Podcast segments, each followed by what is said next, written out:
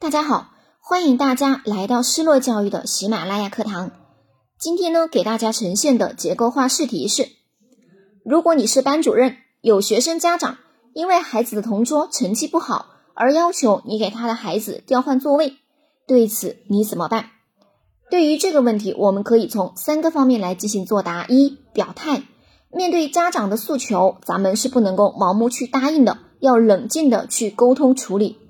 二措施，具体谈一谈你会采取什么样的方法去解决这个问题。三简单的进行总结。下面开始示范作答。座位的编排是很重要的，对学生的学习态度和行为、课堂交往以及身心健康发展都有着重要的影响。如果我是班主任，面对家长调换座位的要求，我不会盲目答应，我会这么去做。对于家长提出的调换座位的要求，首先我会认真倾听家长的想法。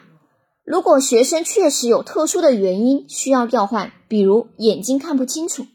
那么我会告诉家长自己会酌情考虑。如果只是因为孩子同桌的成绩不好而想要调换座位，那么我会就座位的编排向家长做出详细的说明。另外，我还会向家长说明，座位的安排是会定期进行统一调整的，希望他能够理解。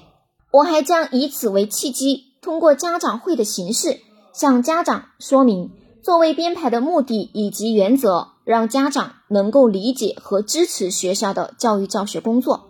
总之，面对家长的诉求，我会耐心倾听，妥善的去处理好问题。